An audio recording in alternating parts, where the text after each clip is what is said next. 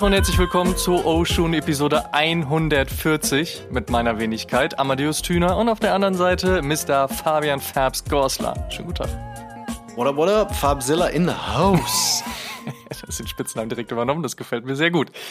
Ich befinde mich gerade in Amsterdam im wunderschönen, äh, wunderschönen Pestana Riverside Hotel und ähm, habe einen Blick, der schöner nicht sein könnte, und zwar direkt auf die Amstel, auf den Fluss.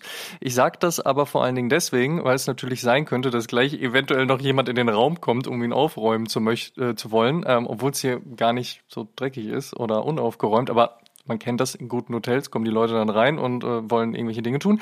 Und äh, die Leute, die diesen Podcast mittlerweile auch auf YouTube schauen, die werden dann das Erlebnis haben, dass die Person hoffentlich mal kurz in die Kamera winkt. Aber falls das nicht passiert, habe ich zumindest nur schon mal kurz angekündigt. Ich bin gerade in Amsterdam, du bist gerade aus Frankreich wieder zurück. Wie war der Urlaub? Genau, der war sehr, sehr schön.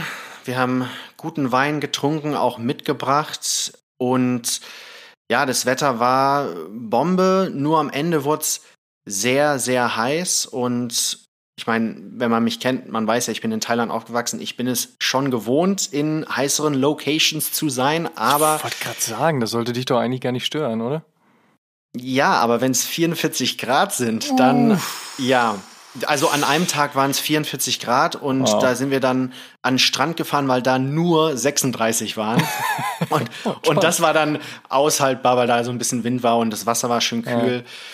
Aber wenn es so heiß ist, kann man da nicht viel machen. Das war dann ähm, zum Glück nur die letzten paar Tage. Davor war alles nice. Das Essen war super. Du, du hast da richtig guten Seafood. Da haben wir Shrimps gegessen und Austern, obwohl ich nicht so der Austern-Fan bin, um ehrlich zu sein. Ich mag eher so Muscheln und so weiter und so fort. Schnecken habe ich auch gegessen. Also the full French experience. Ich wollte es gerade sagen. Also das klingt wie das perfekte französische Leben. Genau, genau. Ja.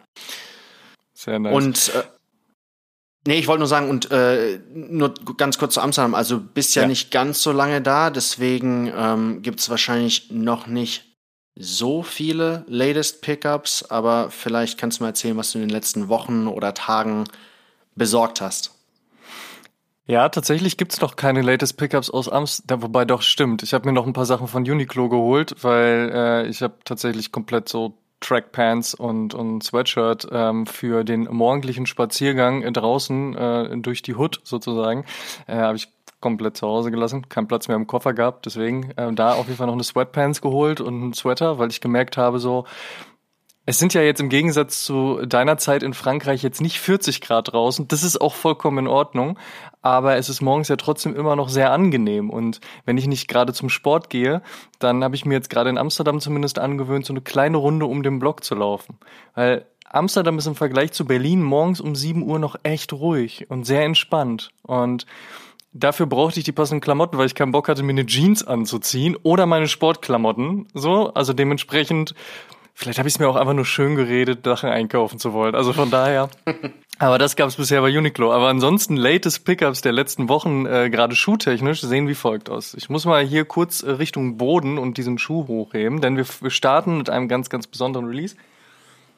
Und zwar starten wir mit dem Jordan 5 Burgundy 2006 das erste Mal erschien und jetzt 2023 zum ersten Mal als Retro wieder zurück. Ist natürlich kein OG Colorway, kam ja 2006 raus, aber in einer der ersten Wellen, in dem der Jordan 5 wieder geretrot wurde, haben sie ihn auch Burgundy gemacht. Er ist bisschen heller als das Original. Finde ich ehrlicherweise ein bisschen schade, muss ich sagen. Aber wenn man den Vergleich außen vor lässt, ist dieses Nubuck trotzdem auch farblich gesehen sehr geil geworden. Dass man eine ähm, Ice Blue Sohle drunter gepackt hat und keine Clear Sohle, das hat sich in den letzten Jahren ja schon bestätigt. Eine Clear Sohle färbt sich irgendwann stark ein und wird ergelbt, deswegen ist man auf diese Ice Blue Sohle gegangen. Das finde ich vollkommen in Ordnung. Ansonsten vom Shape hat sich nicht ganz so viel getan, also es ist ein ganz guter Retro. Aber wenn man jetzt diese Retro, diesen Retro-Aspekt weglässt, ist es einfach ein verdammt guter Schuh. Und ich finde es geil, dass der unterm Radar fliegt, was eventuell auch am Preispunkt liegt, weil über 200 Euro ist schon echt happig. Ähm, ich würde aber, also, würde ich jetzt sagen, dass das gerechtfertigt ist? Nee, aber die Qualität ist schon echt gut. Das muss man wirklich sagen. Über 200 Euro ist trotzdem nicht gerechtfertigt, aber Qualität ist gut, Colorway ist gut und wie gesagt, einfach ein wirklich, wirklich starker Schuh, auf den ich mich sehr gefreut habe. Seitdem, jetzt überlege ich gerade, war es schon letztes Jahr oder Anfang dieses Jahres, als klar wurde, dass er zurückkommt, war ich so, okay, der muss definitiv ran.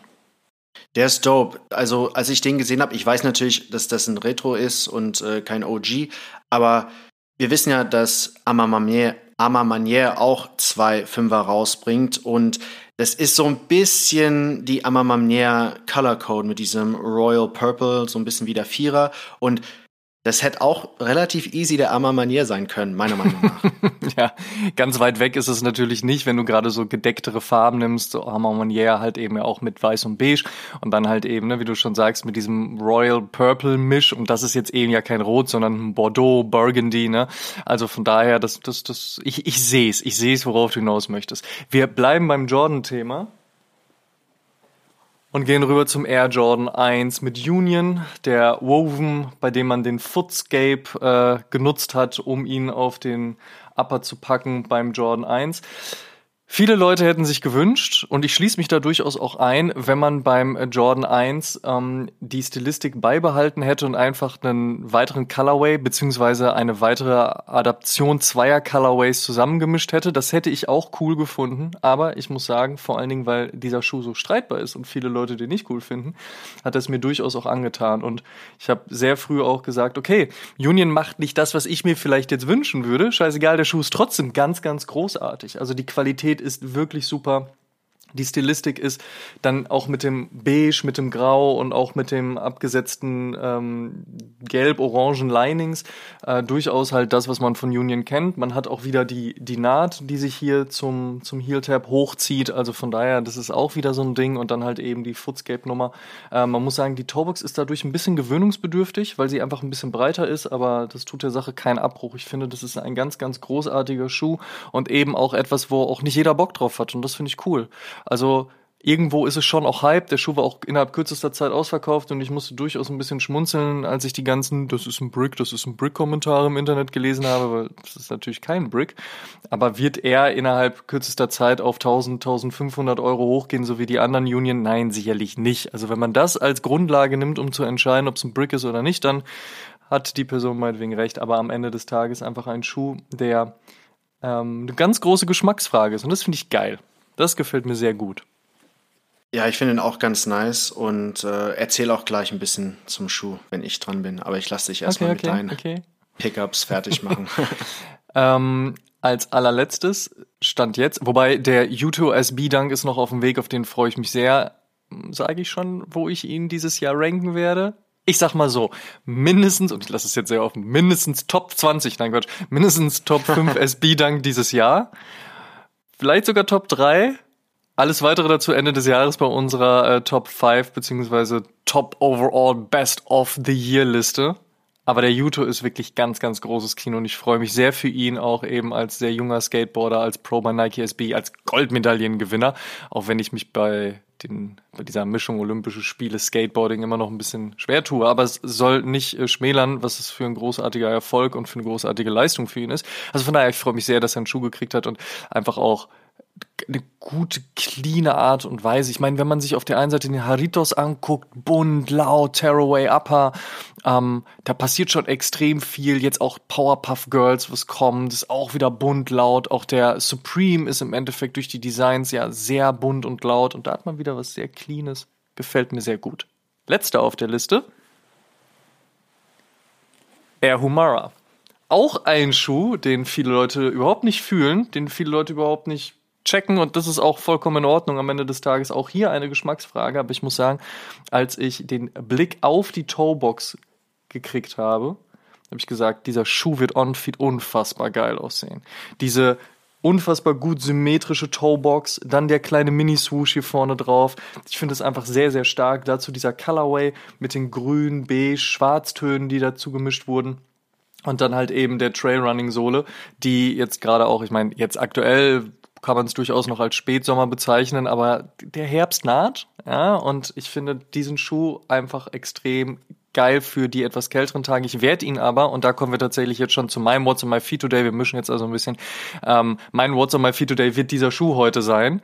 Ähm, wir nehmen ja heute Morgen sehr früh auf, von daher hatte ich ihn noch nicht am Fuß, als ich aus dem Haus gegangen bin, da hatte ich noch den Schuh von gestern an, aber wenn es später wieder in die Stadt geht, wird es heute der Air Humara werden. Da freue ich mich schon drauf. Sehr nice. Ähm, plus Edwin, plus Pinroll, von daher You know the drill.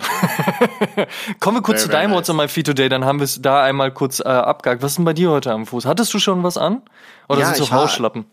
Nein, ich war schon draußen. Ich hatte den Slam Jam Nike Air Force One an, den ich ja auch äh, in Thailand dabei hatte, als ich drei Monate in Elternzeit war. Ich habe den auch hier. Und man sieht, der ist schon gut getragen. Da der ist wahrscheinlich auch noch. Der hat gelebt. da ist wahrscheinlich auch noch ein bisschen Bangkok-Schmutz dran. Den müsste ich irgendwann mal ähm, ein bisschen putzen. Aber der trägt sich halt einfach unfassbar gut. Die Quali ist top. Der ist bequem. Der ist jetzt eingelaufen. Ne? Bei Air Force Ones dauert es ja immer manchmal ein bisschen, bis die wirklich bequem sind. Also es ist ein richtig guter Go-To, vor allem wenn jetzt das Wetter etwas kühler wird und ein bisschen nasser und so. Ähm, der liegt bei mir immer vorne an der Tür und ähm, den habe ich häufiger an, würde ich mal sagen. Okay, dann haben wir jetzt geklärt, was bei dir heute am Fuß ist, beziehungsweise war, beziehungsweise sein wird. Kommen wir nochmal zurück zu den LPUs. Gab es bei dir denn irgendwas? Hast du was aus Frankreich mitgebracht? Gab es irgendwelche Bestellungen? Du bist nach Hause gekommen, die Boxen haben sich gestapelt. Wie sieht's aus? Ja, also es kamen zwei Sachen an, als ich weg war. Ich habe keine Sneaker und keine Klamotten aus Frankreich mitgebracht. Wie gesagt, ich habe ein bisschen Wein mitgebracht und mm. ähm, mein La Koffer Deutsche war Vite. genau, oder wie es so auf Französisch heißt, weiß ich nicht.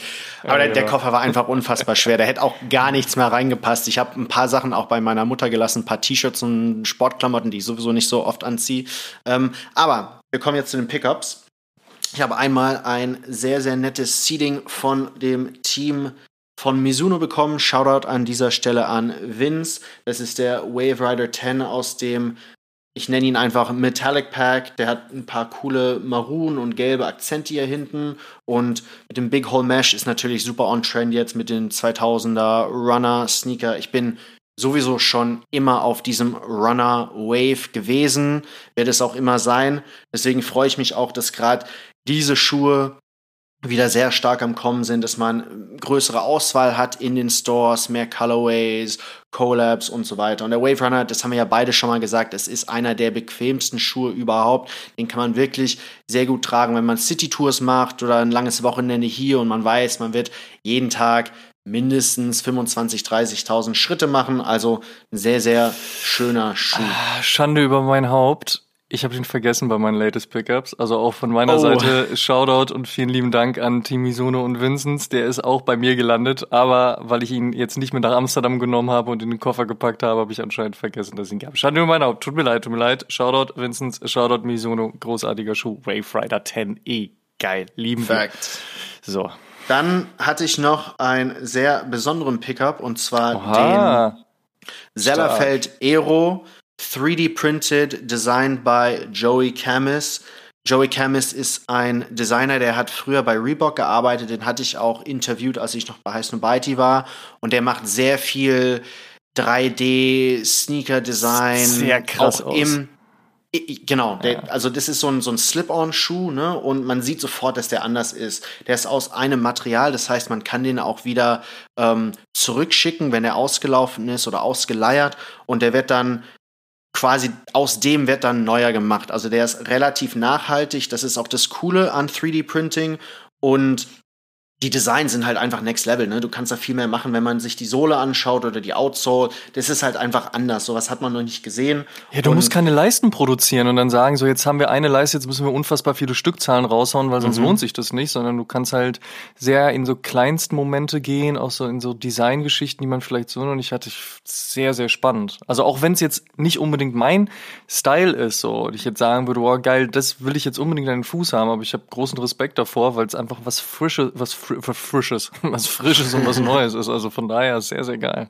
Aber hast, genau, du, hast, du hast jetzt aber nicht das Design gepickt, ne? Das hat er komplett gemacht. Also du hattest jetzt nicht irgendwie Mitsprache, weil das gibt's ja auch manchmal Nein, die Möglichkeit, ne? Genau. Okay, it. Also Sellerfeld ist ein deutsches Unternehmen und die haben ähm, Collabs mit, ich glaube, das waren so zehn oder zwölf Designer. Joey Camus war einer von denen und jeder Designer hat dann ein Design kreiert und du durftest okay, dir dann aussuchen, welches du haben willst nice. und auch in welcher Farbe. Ich habe jetzt einfach klassisch All Black genommen, weil ich dachte, Sieht vielleicht einfach schlichter aus. Das Coole an Sellerfeld ist auch, die haben eine App, wo du deinen Fuß mit deinem iPhone scannen kannst. Also es nimmt quasi so ein, so ein Foto von der Unterseite, also von der Sohle von deinem Fuß.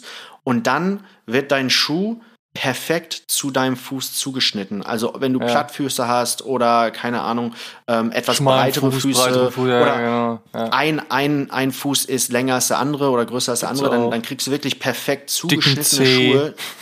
Und ein mehr, ein weniger. Auch. Gibt's sieben alles? oder acht, zehn, ja.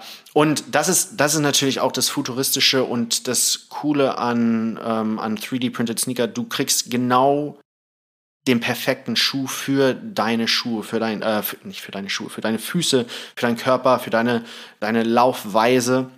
Und ähm, ich kann mir schon vorstellen, dass das in der nahen Zukunft weiter verbreitet sein wird. Ja, noch ja, ist es immer noch Fall. relativ nisch, aber das wird, das wird immer größer. Gehe ich auch fest Fall. von aus. Um, ähm, aber du hast ihn schon auch jetzt als, als Lifestyle-Schuh, das ist jetzt kein Performance-Running, ne? Nein, das ist auf jeden Fall ein Lifestyle-Schuh, den werde ich auch, den habe ich am Fuß gehabt, indoor, aber noch nicht getragen. Ähm, der ist sehr, sehr bequem. Also das ist Boost times 10, also sehr, sehr bouncy. Das wollte ich gerade ähm, fragen, so. Ich hätte auch jetzt gedacht, dass es sehr nah an Boost ist wahrscheinlich, ne? Ja, genau, das ist sehr, äh, sehr bouncy, würde ich sagen, das hm, Material. Okay. Und kombinieren, hast du den jetzt eher geholt für, also für welche Art von, von Hosen hast du den Schuh jetzt rangeholt? Ist ja immer eine gute Frage. Willst, willst du noch ein Plissé, willst du eine, eine Baggy, was engeres, lang, kurz, Cargo, was auch immer?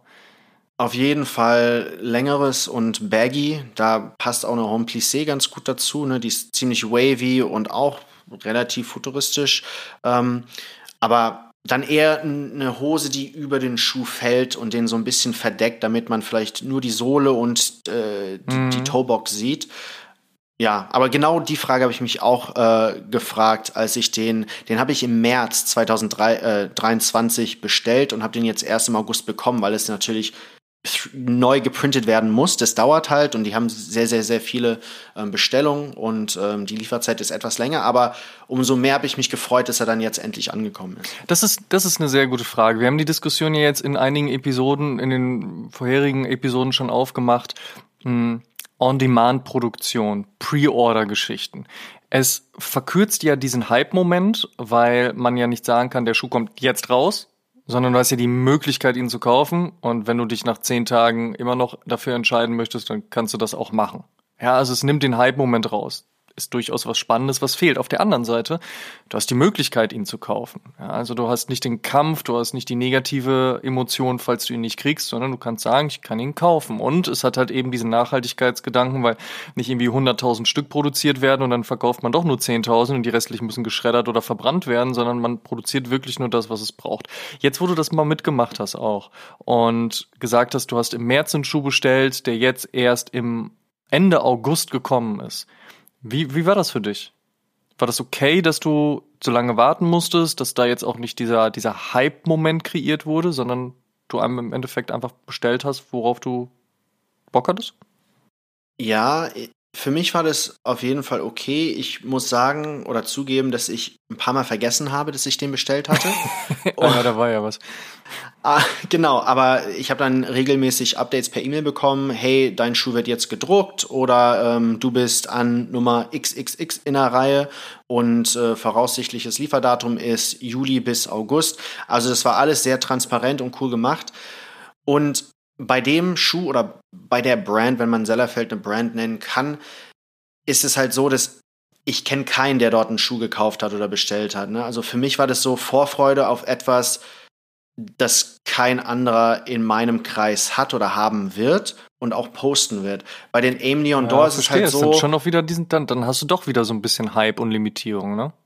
Genau, und beim Aim Door ist es natürlich auch, ähm, oder bei, bei Kith, Adidas und Clarks war es natürlich auch ein bisschen Hype dabei, aber man wusste, okay, wenn die ankommen, kriegen die Tausende von Leute, ne? Und dann wird dein Feed relativ flooded sein mit Bilder von diesen Schuhen. Und ich meine, man kauft ja nicht nur Schuhe, um sie zu posten, aber das gehört ja so ein bisschen zur Kultur dazu, dass man so ein bisschen browst und schaut, was haben andere bekommen, was haben andere gepostet, was poste ich, ne?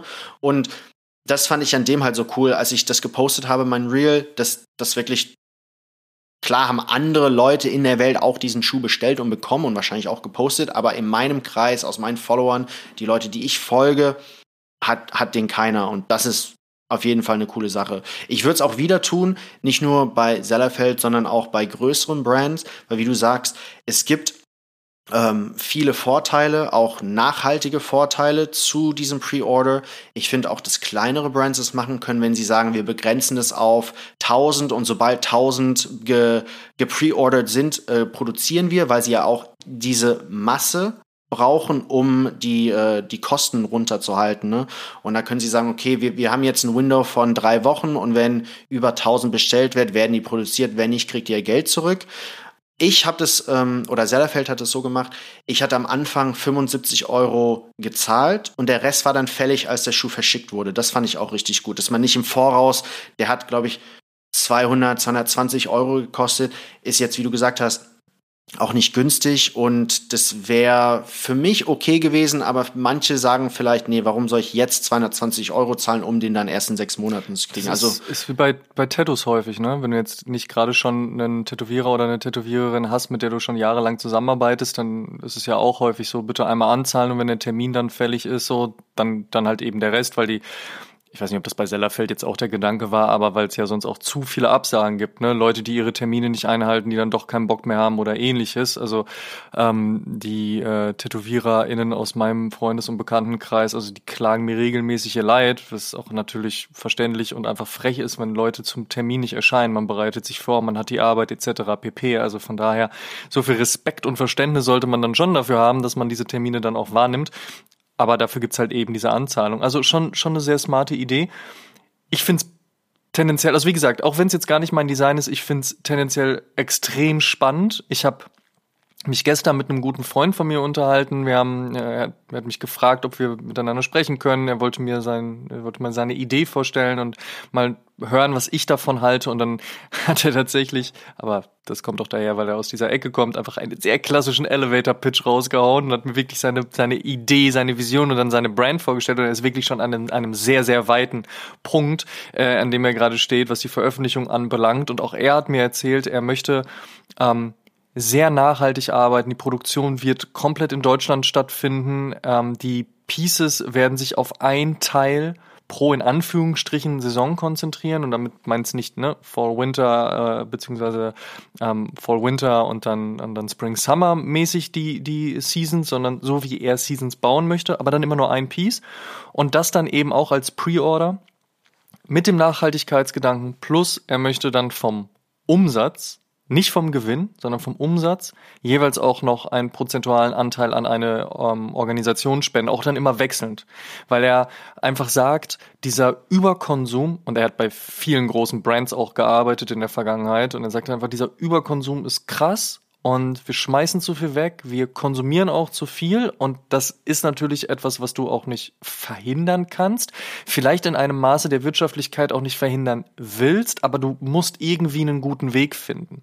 Und er sagt auch, seine Idee dieses guten Weges ist halt vor allen Dingen auch diese Pre-Order, dieser, dieser Nachhaltigkeitsgedanke und dann haben wir uns auch recht lange darüber unterhalten und auch festgestellt, so ja, das ist ein, ein sehr spannender Weg. Also ja, er mag zwar diesen, diesen Hype-Moment etwas rausnehmen.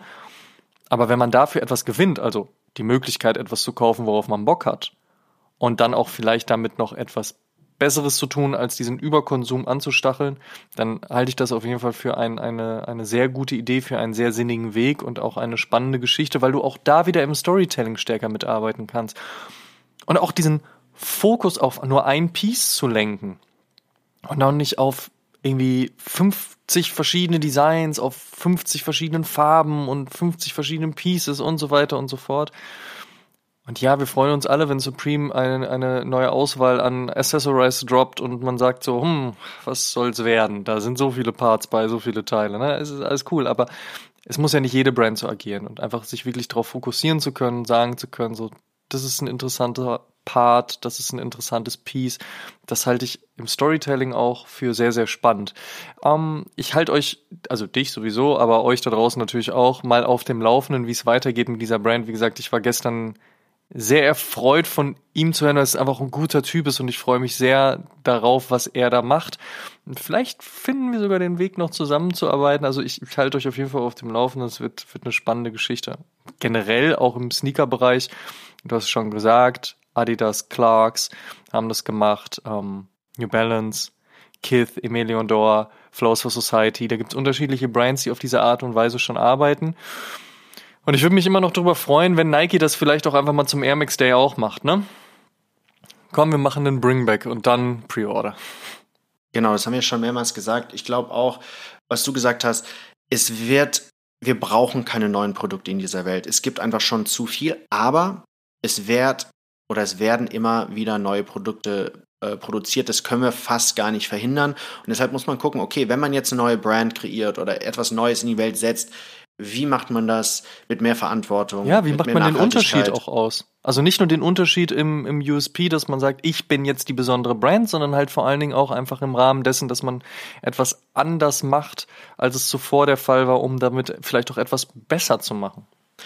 Das bringt mich zu einem spannenden Thema und zwar, das hatten wir in diesem Podcast schon mal besprochen, das habe ich auf meinen Instagram Stories mal gepostet. Retro-Designs dominieren ja die Sneaker-Welt. Und siehe, siehe Jordan 5, siehe Jordan ja. 1, siehe Air Humara, so sind ja alle Schuhe, die es schon seit Jahrzehnten gibt. Und, und da frage ich mich, wo, wo bleiben diese neuen Klassiker? Klar, es gab dann 2014, 15 äh, den Adidas Ultra Boost und den Pure Boost und dann halt natürlich die Yeezys und so.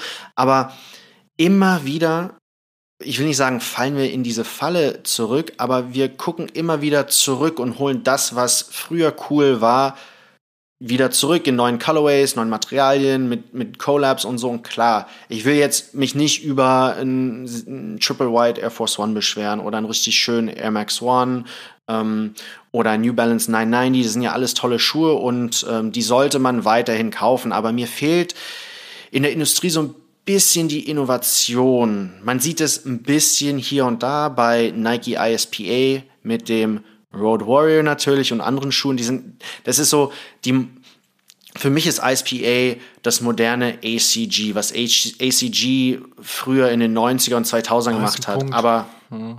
aber insgesamt fehlt mir einfach die neuen Schuhe, die zum Hit werden, wie damals und damals, es hört sich so, so lange her, aber der NMD und der Ultra Boost, das waren ja brandneue Schuhe und waren dann auch im Performance- und Lifestyle-Bereich oder nicht wirklich Performance, eher im Lifestyle-Bereich sehr beliebt. Aber seitdem gab es halt nicht viel Neues. Und Air Max Scorpion. Boah, ey. Straight Drop.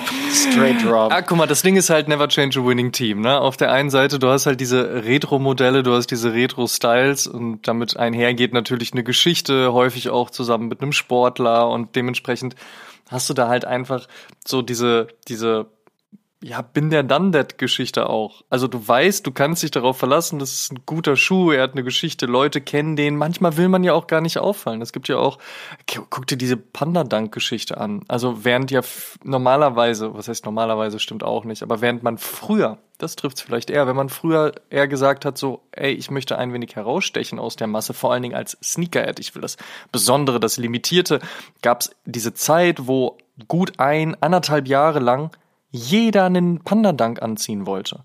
So, das heißt, man wollte uniform mit der Masse sein. Und wenn man dann was ganz krasses Neues, also wie in deinem Falle jetzt ähm, 3D-printed, solche Geschichten anzieht, man fällt einfach auf. Und manchmal will man das gar nicht. Und die Brands fokussieren sich natürlich auch sehr drauf. Und da ist halt natürlich, wie du schon sagst, die Frage, liegt es daran, dass die Brands nur das bringen und der Konsument, die Konsumentin gar nicht die Möglichkeit hat, derlei Dinge zu kaufen? Oder will der Konsument und die Konsumentin solche Dinge gar nicht kaufen? Ja, also Huhn-Ei, äh, nee, Henne-Ei, so ist richtig. Ähm, also man weiß es vielleicht nicht so ganz. Das Ding ist, ist ja. Sag. Nee, ich, das ist eine gute Frage und ich, ich kann das jetzt nicht beurteilen, weil ich in den 80ern nicht hier war. Ähm, war das damals auch schon so? ja, das war immer schon so. Mich gab's noch nicht. Nein, aber war es damals auch schon so, dass man nichts Neues, weil der, der, die Jordan-Reihe war ja damals auch schon was Neues und ist klar, der, der John 1 sieht dem Dunk sehr ähnlich und den also Terminator. John 1, Dunk, Terminator, Air Force, Flight, Airship, das ist ja alles super nah beieinander gewesen. Ich glaube, natürlich gab es eine Weiterentwicklung. 1986 respektive 87 kam der Air Max 1. Dann gab es den Air Max 2. Dann gab es 1990 den MX 3 und dann ging es immer so weiter. Ja, 95, 97, 98 und so weiter und so fort. Das ist natürlich schon eine Weiterentwicklung.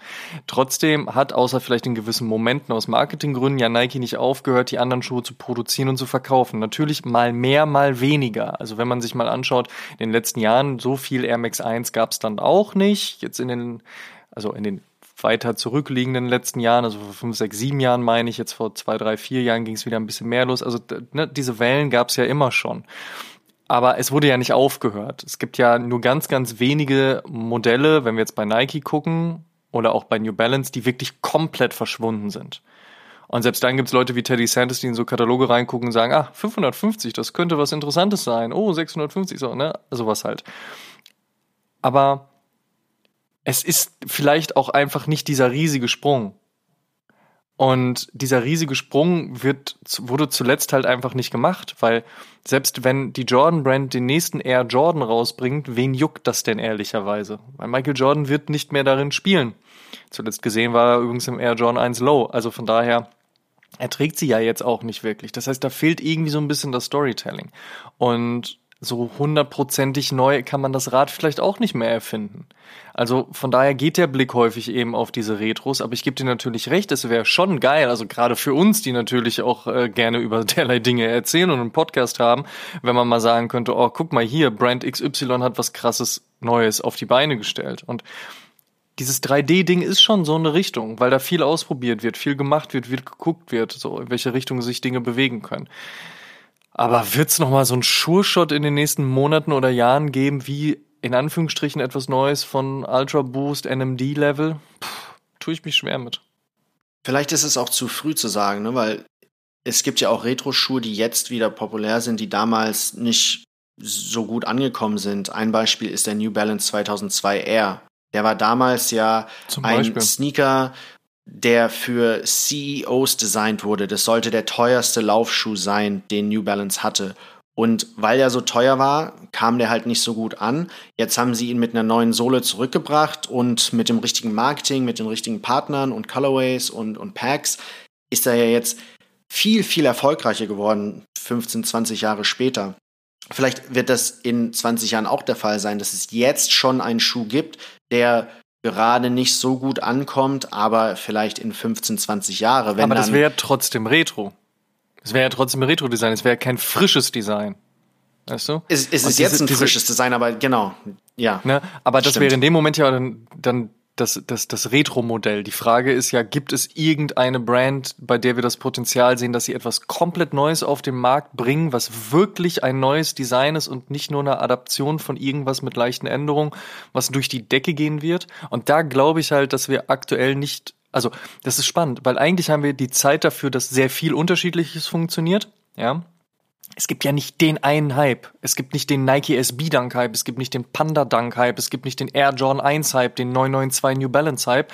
Es gibt gerade viele Leute, die Bock auf Essex haben, es gibt viele Leute, die Bock auf diese Millennial Runner Geschichten haben, also auch Essex und New Balance. Dann gibt es aber auch viele Leute, die sagen, nö, ich trage weiterhin gerne meinen Jordan 1 und meinen Dunk. Es gibt viele Leute, die bei Adidas auf ganz viel ZX hoffen oder dann halt eben sagen, ey, geil, Samba, so natürlich, da gibt's immer so diese Momente, aber nicht den einen alles bestimmenden Hype. Dementsprechend viele Brands, viele Styles, viele Silhouetten, viel funktioniert. Also eigentlich wäre es eine coole Zeit, weil man um die Ecke kommen könnte. Aber ich glaube, dadurch, dass keine Brand wirklich dominiert, herrscht vielleicht auch ein bisschen die Angst vor.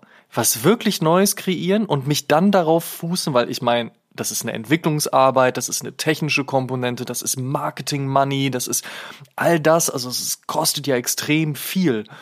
Und deswegen finde ich es übrigens auch so respektabel, wenn kleinere Brands oder auch 3D-Printing-Brands sagen so, hey, wir bieten das an. Preispunkt ist vielleicht ein bisschen höher, aber vielleicht müssen wir da auch nicht so krass viel Marketing-Spend ausgeben. So, alles das ist cool, wir können das so machen, das finde ich sehr respektabel. Aber wie gesagt, die großen Brands, Ich sehe es ehrlicherweise gerade nicht, dass Nike, Adidas, New Balance, Essex, Diadora, Mizuno, wer auch immer um die Ecke kommt und sagt so, hier, that's the new hot shit. Das habt ihr noch nie gesehen. Das glaube ich nicht. Ja, ich glaube, dein Punkt zu Storytelling ist auch sehr wichtig.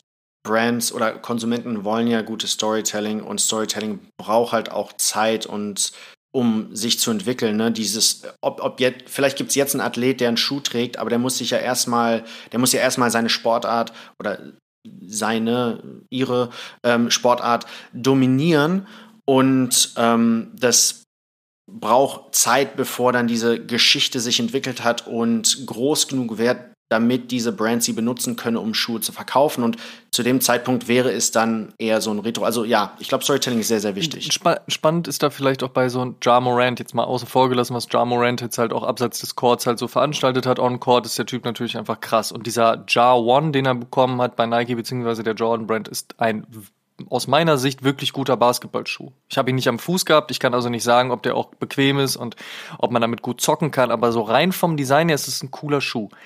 Ist es aber was komplett Neues? Ist es nicht auch irgendwie ein bisschen Luca? Ist es nicht auch ein bisschen LeBron? Ist da nicht irgendwie alles drin? Und inwieweit muss das dann auch neu und frisch sein? Das sind halt alles so Fragen, ne? Also, ich würde mir auch wünschen, wenn da vielleicht wieder ein bisschen mehr Experimentierfreude bei wäre. Ich meine, die goldenen Zeiten der 90er Jahre, Basketball-Sneaker damals.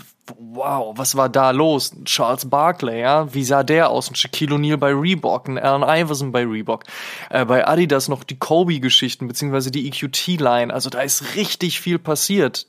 Da ist man vielleicht auch sogar über die Stränge geschlagen, auch vor, zur damaligen Zeit. Aber es war auch alles vielleicht ein bisschen flashy, bisschen mehr over the top.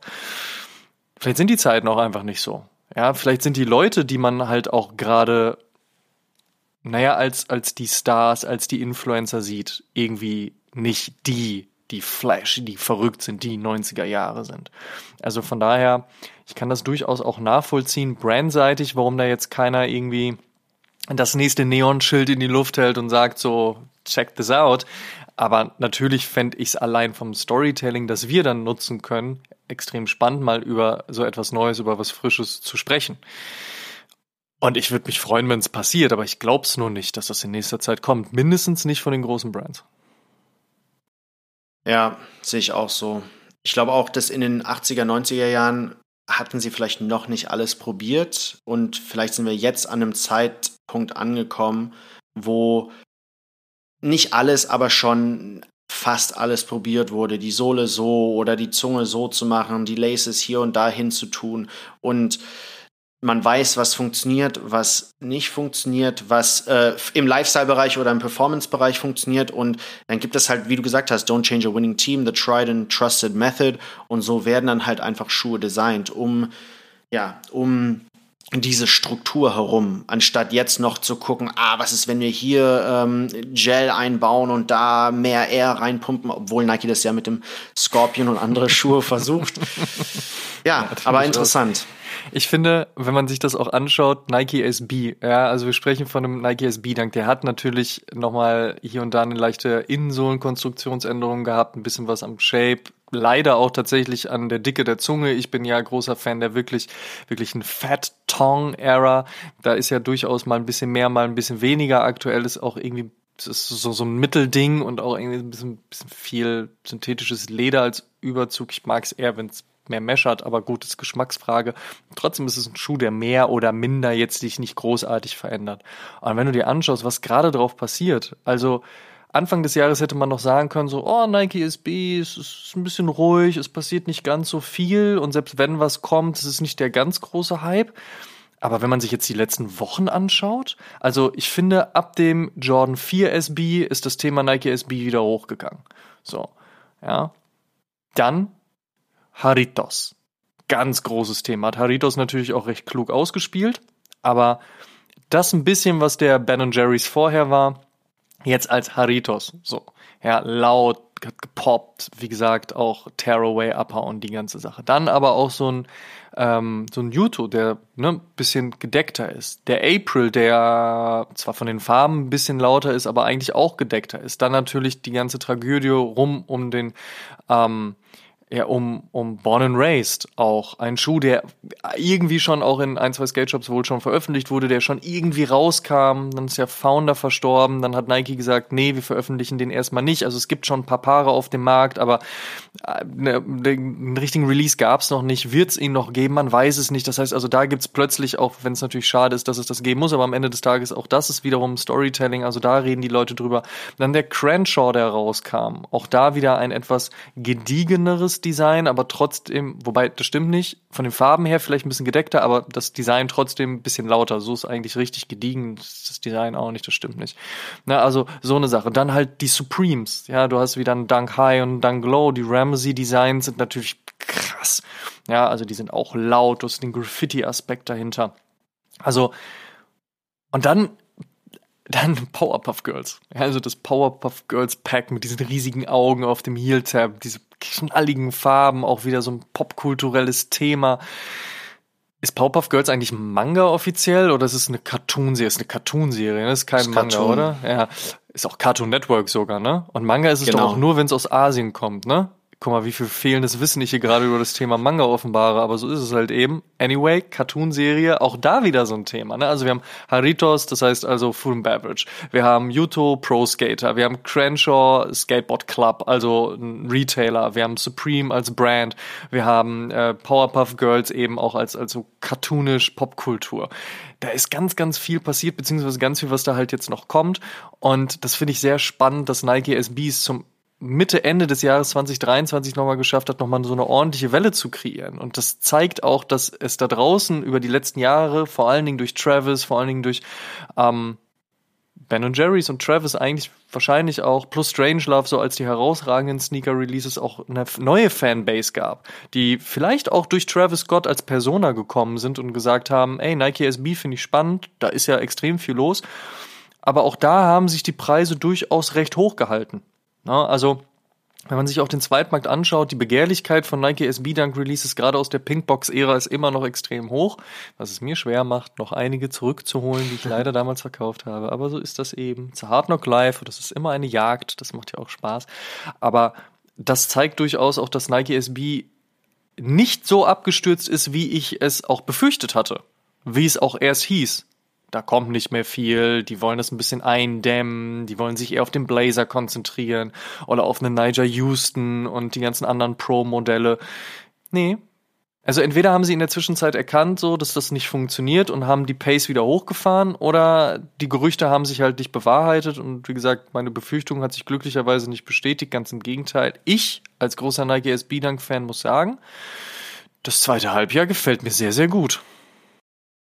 Also ich würde sagen, Nike hat ja mit dem ganzen SB-Hype und auch, es gab ja auch Non-SB-Dunks, die sehr erfolgreich waren, 2020, 2021 rum. Die haben ja da diese Riesenwelle kreiert, um dann wann war das, Anfang 21, die ganzen General Release Colorways rauszuhauen, wovon gar nichts limitiert war, ganz im Gegensatz. Ne? Und das war für mich und hat ja auch Sinn gemacht wirtschaftlich, das war so ein Cash-In. Hype is at the highest. Ja. Jetzt machen wir mega viel Geld. Sieht man ja beim Panda Dank, hattest du ja auch gerade gesagt. Jeder will diesen Panda Dank und egal wie viele Restocks es gibt. Äh, Irgendwen gibt's immer, der es kauft. Ja, und ich finde es auch fast lustig, dass man auf StockX irgendwie so 2022 Restock, 2023 Restock so. Stimmt, als habe ich auch der, letztens gesehen. als ob der Schuh wirklich anders ist und anders ja, bewertet werden sollte. Ne? Also ich würde sagen, im Wert liegen die alle ziemlich gleich. Und Vielleicht hat Nike jetzt erkannt, dass das vielleicht zu viel zu schnell war oder vielleicht war das alles der Plan und die haben jetzt super viel Cash gemacht und sagen, okay, jetzt ist es wieder abgeflacht und jetzt fangen wir wieder neu an. Dani hatte das ja in der Folge gesagt mit, mit Marsha und Dani, dass Sachen, Produkte, Trends jetzt immer wieder schneller zurückkommen. Früher ja, waren es, keine Fall. Ahnung, sieben bis neun Jahre und jetzt sind es vier bis fünf Jahre, wo dann Trends wieder zurückkommen. Wenn überhaupt und das ausreicht, wenn es genau. sogar noch schneller geht, ne? Ja. Man, man könnte hier natürlich sagen, dass der Trend nie wirklich weg war, weil immer Nike SB Dunks und Normal Dunks produziert wurden und released wurden. Aber es hat so ein bisschen so ein Feeling, dass jetzt alles wieder ein bisschen schneller wird und alles vielleicht sehen auch Brands, hey, das hat vor ein paar Jahren funktioniert, warum machen wir das nicht weiter und machen es wieder limitiert weiter, damit es weiterhin funktioniert. Ist auch ein Punkt, ja, bestimmt. Und wie du schon sagst, vielleicht war der Trend bei Leuten auch nie weg. Vielleicht war für den einen das gerade die Neuentdeckung Nike SB Dunk und andere Leute waren da schon seit drei, vier Jahren drauf und wiederum andere schon seit 10, 15 und für die war das so nie weg und man musste sich halt immer damit beschäftigen, was die Brand gerade macht. Also es gab ja eine Zeit, da hat Nike SB halt einfach so gut wie nichts veröffentlicht. Aber dadurch, dass der Turnschuh per se so im Mainstream angekommen ist und es natürlich Leute wie uns gibt, die so krass sich reinnörden und extrem viel konsumieren und kaufen, sich damit beschäftigen, aber es auch einfach Leute gibt, die einfach sagen, ey, mir gefällt der Turnschuh und ich kaufe mir alle drei, vier Monate mal ein. Oder wenn es vielleicht notwendig ist oder wenn irgendwas kommt, was mich anspricht, die vielleicht auch dann einfach bei bei Snipes, bei Footlocker, bei JD, bei DevShop einkaufen gehen, ja, bei den großen Retailern, die nicht halt bei Releases von Soulbox, Overkill, A Few 43,5 Asphaltgold vorm Laden stehen und campen. Ja, also die Masse gibt es ja auch und die gibt es ja sogar noch viel, viel stärker. Und dadurch kommen die Dinge ja auch nochmal schneller wieder ins Bewusstsein, weil es da draußen viel mehr Leute gibt, die einen Dank tragen, viel mehr Leute gibt, die Essex tragen, viel mehr Leute gibt, die New Balance tragen. Und dann sehen wiederum andere so, oh, was trägt der gerade? Auch cool, Essex, kenne ich gar nicht. Dann 1130, den check ich mal aus. Oder geil, der trägt einen 1130, den habe ich auch noch zu Hause, muss ich auch mal wieder anziehen. Also mir passiert das sehr, sehr häufig, dass ich irgendwie durch Instagram scrolle oder durch die Stadt laufe, egal ob es jetzt Berlin oder Amsterdam ist oder auch Paris im Sommer und ich Leute sehe, die einen Schuh anziehen oder einen Schuh am Fuß haben und ich denk so, oh Mist, warum habe ich den nicht mit nach Hause, äh, beziehungsweise mit in den Urlaub genommen oder wieso habe ich den nicht heute Morgen angezogen? Geil, ich habe auch mal wieder Bock drauf.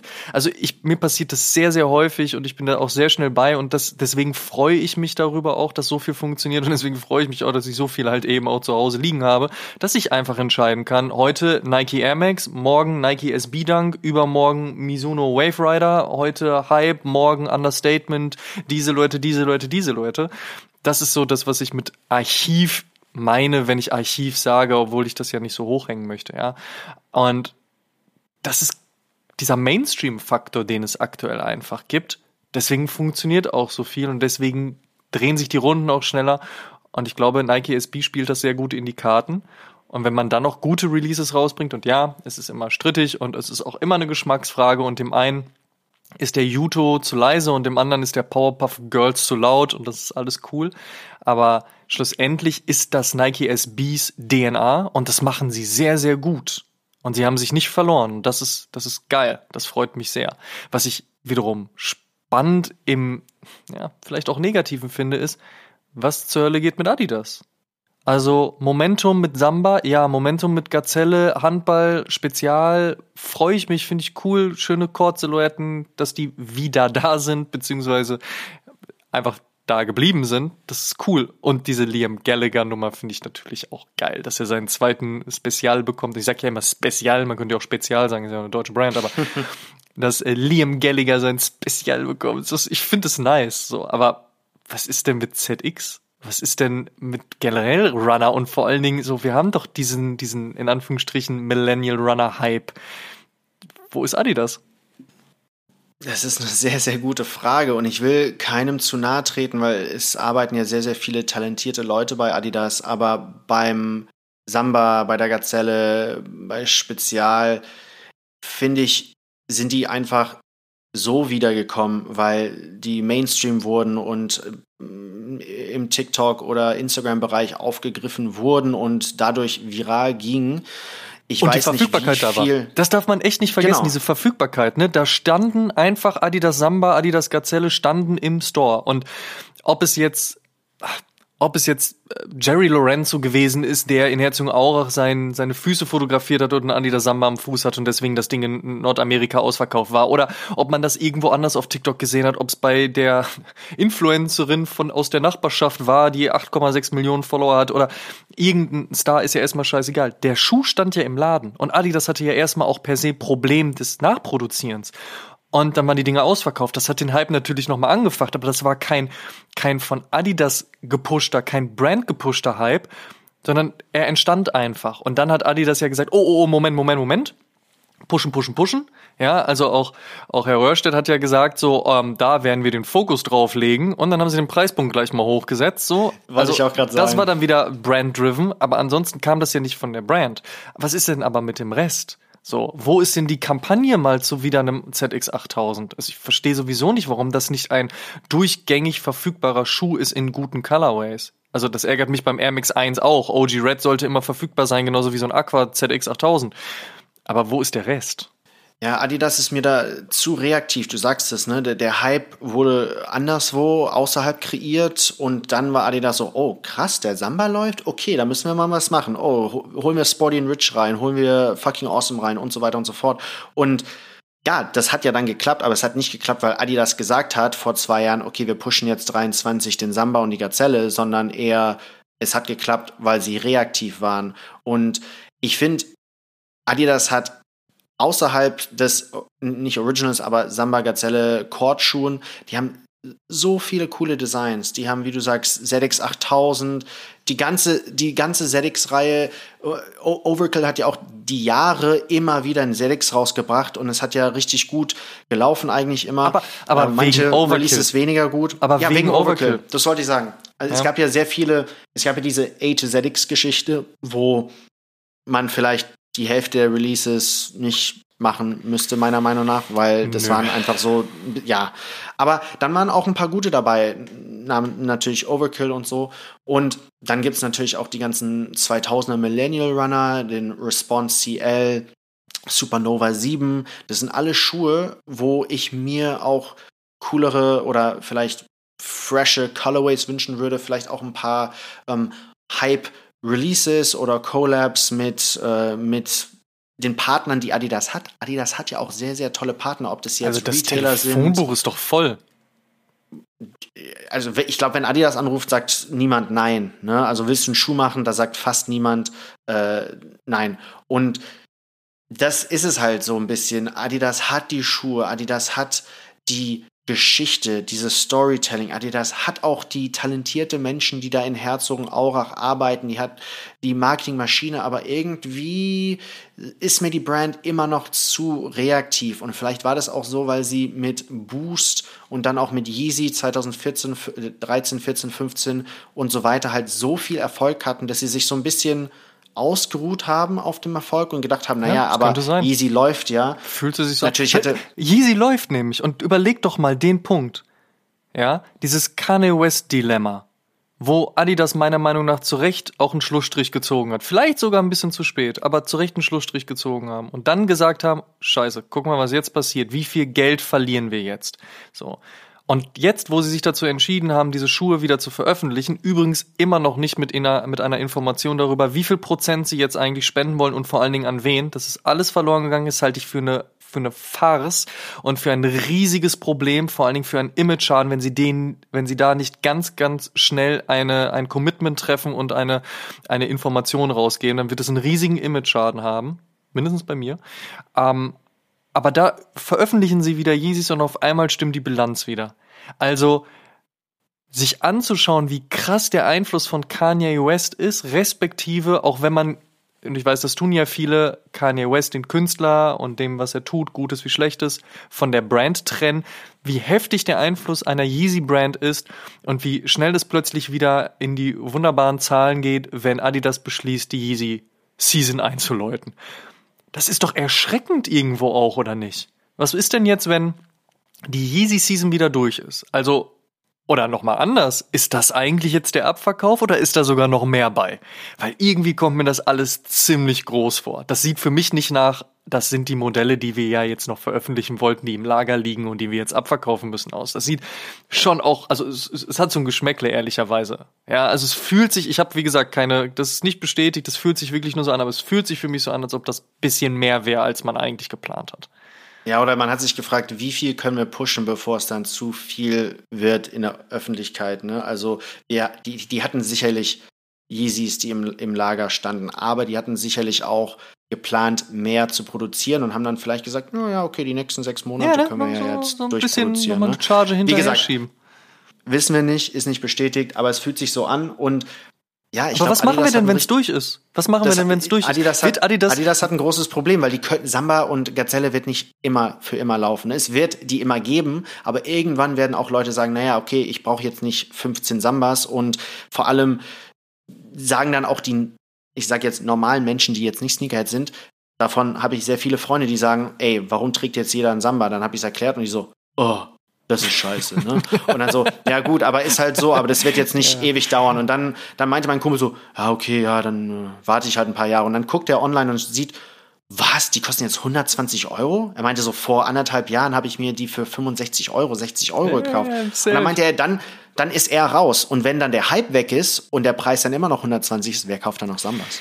So, und wenn dann die Yeezy-Brand nicht weitergeführt wird, was hat man dann noch? Oder wird die Yeezy-Brand jetzt doch weitergeführt? Also irgendwie finde ich auch diese Statements durchaus, ähm, ich will nicht sagen verwirrend, aber schon ein bisschen hin und her. Mal heißt es ja, wir haben die Rechte an den Designs, aber wir machen nichts damit. Dann lässt man aber trotzdem immer verlauten, dass man ja die Rechte an den Designs hat. Kanye West äußert sich vielleicht auch glücklicherweise aktuell zu eher sehr wenigen Themen. Das ist auch ganz schön. Und dann, und vor allen Dingen eine verpasste Chance, die ich da auch sehe, ist, es ist doch gerade Basketball-WM, wenn ich mich nicht täusche. Und Adidas hat doch eine große Basketball-Heritage, wenn ich mich nicht täusche. Und stand und Jerry jetzt Lorenzo. Hat, und Jerry Lorenzo. Und stand jetzt hat Deutschland jedes Vorrundenspiel gewonnen und performt sehr gut. Und gut, Dennis Schröder ist zwar bei Puma, aber man hat doch alle EQTs zurückgebracht. Man hat den Top 10 2000 zurückgebracht, man hat den EQT Elevation zurückgebracht, also auch alle Pre-Kobe One Schuhe und jetzt sogar auch den Kobe One, zumindest in den USA. Und da war es auch so. Ich habe vor einigen Wochen bei Adidas angefragt und war so, hey, sag mal, könnt ihr uns sagen, wann denn der Kobe One, den ihr nicht mal Kobe One nennen dürft, aus vertraglichen Gründen und Nike und so, kein Problem, aber könnt ihr mir sagen und uns sagen, wann der Schuh denn jetzt in Deutschland kommt? Auch weil das doch ein Momentum ist. Und ich meine jetzt nicht, und das ist natürlich auch schmaler Grad, muss man vorsichtig sein, die, die Legacy eines Kobe Bryants, einer verstorbenen Sportlergröße und Persönlichkeit. Ja, wie geht man da als Brand mit um? Das ist das eine. Aber trotzdem, es sind krass gute Basketballschuhe, es sind schöne Designs. Du siehst, Nike bringt den Charles Barkley zurück. Du siehst unterschiedliche andere, ähm, andere Dinge, die in dem Moment kreiert wird, ein Momentum entsteht rund um so 90s Basketball-Sneaker, Anfang 2000er Basketball-Sneaker, auch Millennial Runner sind ja Anfang 2000er und dann Basketball. Also das funktioniert schon ganz gut. Und Adidas macht irgendwie nichts, außer vielleicht hier und da mal einen Schuh veröffentlicht. Ist genauso komisch für mich wie damals, als Reebok einfach, äh, einfach so die, ganz, die ganzen Shaquille O'Neals, also Check Attack und Check Noses zurückgebracht hat und nichts dazu gemacht hat. Ja, wir, wir sagen es ja jetzt wir sagen es ja jetzt schon seit mehreren Minuten, Adidas hat die Produkte, Adidas hat die Heritage, Adidas Aber wo hat sind Storytelling. Sie? genau. Das wo sind diese Produkte? Auch, es ist ja, das kennen wir ja von, von ASICS, von Nike, von New Balance. Es ist ja alles von der Brand kontrolliert, wann was rauskommt, wie limitiert es ist, mit welchen Partnern man arbeitet. Und New Balance hat in den letzten Jahren wahrscheinlich die beste Erfolgsformel gefunden. ASICS ist jetzt auch in den letzten 18 Monaten hart am Kommen. Nike hat es ja mit SB 19, 20, 21 auch sehr gut gemacht. Nur Adidas hat es in den letzten Jahren nicht wirklich geschafft, alles wirklich zusammenzubringen und dann eine, eine gute Strategie festzulegen und die dann auch ausspielen zu lassen. Es war entweder zu schnell zu viel oder Jerry Lorenzo wurde announced und dann kam irgendwie zwei Jahre gar nichts. Also es ist nicht glaub, stringent. Es ist ja. kein, es ist kein roter Faden da drin. Und das ist für mich so ähnlich wie auch auf der anderen Straßenseite in Herzogen, auch bei Puma. Auch da viele gute Modelle und ja, dann feiert man ein bisschen Suede und dann feiert man ein bisschen 50 Jahre Hip-Hop und dann gibt's mal hier eine Collab und da mal eine Collab, aber was ist denn da los? Also, manchmal frage ich mich bei den Collab-Partnern auch, macht ihr die nur, damit die werben und verkaufen, also die W und V darüber berichten können und die Textilwirtschaft so? Also, schau da dann W&V und Textilwirtschaft. Aber macht ihr das jetzt nur für die? Kauft sich denn jetzt wirklich irgendeiner eine äh, ne, ne Kuckucksuhr-Sneaker-Collab und findet das geil? Also ich meine, klar, Geschmackssache so, ja, aber ist das wirklich der Weg, den man in Herzogenaurach gehen möchte? Also egal ob bei Puma oder bei Adidas. Und das finde ich echt schade, weil es gibt viel Gutes und mir fehlt einfach der rote Faden. Wo sind die geilen Sachen? Ja. Facts.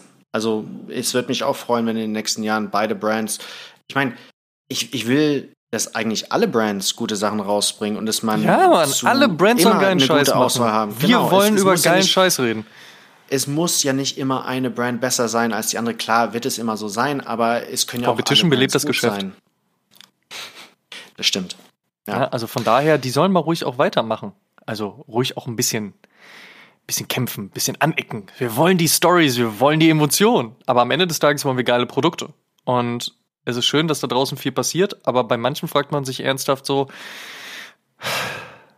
wo ist der Rest? Ja. Und in diesem Sinne, Vielen lieben Dank, dass ihr bei der 140. Episode mit dabei wart. Wir haben viele, viele unterschiedliche Themen heute besprochen. Ich freue mich auf jeden Fall sehr auf die rege Diskussion, die es hoffentlich bei Instagram, bei TikTok, bei Facebook und wo auch immer geben wird. Lasst uns dazu austauschen. Die Sneaker-Szene ist eine bunte, es passiert viel, das ist sehr, sehr geil. Und ihr könnt natürlich weiterhin alle Episoden wie gewohnt kostenlos auf Spotify, Apple Podcast, YouTube natürlich, ganz klar YouTube, wo ihr den Podcast ja mittlerweile seit einigen Episoden auch sehen könnt. Das kann ich nur empfehlen, weil wir blenden natürlich auch ein paar Sachen ein. Das haben sich ja auch viele Leute gewünscht. Ne? Es hieß ja immer so, hey, warum macht ihr nicht YouTube auch und so? Und jetzt machen wir YouTube. Jetzt habt ihr den Salat. Das geht weiter. So, dieser gibt's aber natürlich auch noch Amazon Music, Audible, Google Podcast, Podigy und natürlich auch bei allen anderen Streamingdiensten hören. Und wie gesagt auch sehen. Und wir freuen uns natürlich, wenn ihr auch den Oshum Podcast und unserem News Podcast O News folgt und auch abonniert und die Release-Info aktiviert, damit ihr keine Folge mehr verpasst. Nutzt bitte das, was euch die Streamingdienste ermöglichen. Glocke aktivieren, abonnieren, reinfolgen. You know the drill. Abonniert uns auch auf Facebook, TikTok und natürlich auch auf Instagram.com slash Podcast und werdet Teil der O-Community. Checkt auf jeden Fall auch die Sneaker-Suchmaschine von Sneakerjägers und holt euch auch die kostenlose Deadstock Sneaker Blog App. That's right. Supporten könnt ihr uns auch unter anderem mit einer positiven 5-Sterne-Bewertung bei Spotify oder auch Apple Podcasts. Über 800 positive Bewertungen hat Oshun auf den Plattformen schon und ein Statement würden wir gerne mit euch teilen. Die Alexandra schrieb, danke für eure Podcasts und das super Entertainment. Ich sammle schon seit vielen Jahren Sneaker und mit euch habe ich jetzt den perfekten Podcast gefunden. Macht bitte ganz genauso weiter. Vielen Dank. Das freut uns sehr. Tut uns eingefallen und supportet diesen Podcast und erzählt mindestens einem Freund oder einer Freundin von uns, die sich für Sneaker und Streetwear interessiert. Show some love. Dankeschön. Wir hören uns in der nächsten Episode wieder. Bis dahin, macht's gut. Ciao, ciao. Boom. Fabzilla out.